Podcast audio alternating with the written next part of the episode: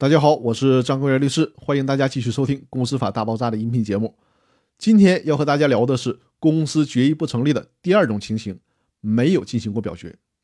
公司决议不成立的第二种情况就是会议没有对决议的事项进行过表决。上一期我们聊的是公司决议不成立的第一种情况，压根就没有开过会。今天说的第二种情况就是会是开了，但是呢，并没有形成相应的决议。举个例子，A 公司有五名股东。隔壁老王是其中一个股东，而且还是执行董事，掌握着公司的印章。公司呢有一处房产，价值一千万。隔壁老王有个亲戚王大拿看好了这块地，隔壁老王就和王大拿串通，想以五百万元的价格把这块价值一千万的地卖给他的亲戚王大拿。为了达到这个目的，隔壁老王假模假式的通知全体股东召开股东会，通知股东开会的会议议题都是些没啥用的小事儿。什么公司食堂应不应该换个厨师啦？是不是解聘公司看门的一个大爷了？表面上看，会议议题就是这两个破事儿，但是呢，就是没有低价转让土地这个议题。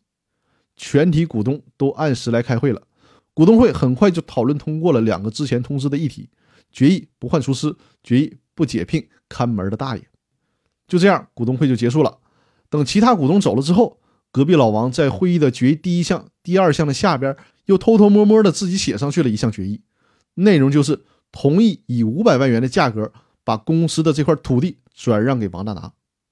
这显然是虚构的一个决议，在股东会上并没有讨论和表决这个问题，这就属于以个人的意思代替公司的意思，这显然是不能产生法律约束力的。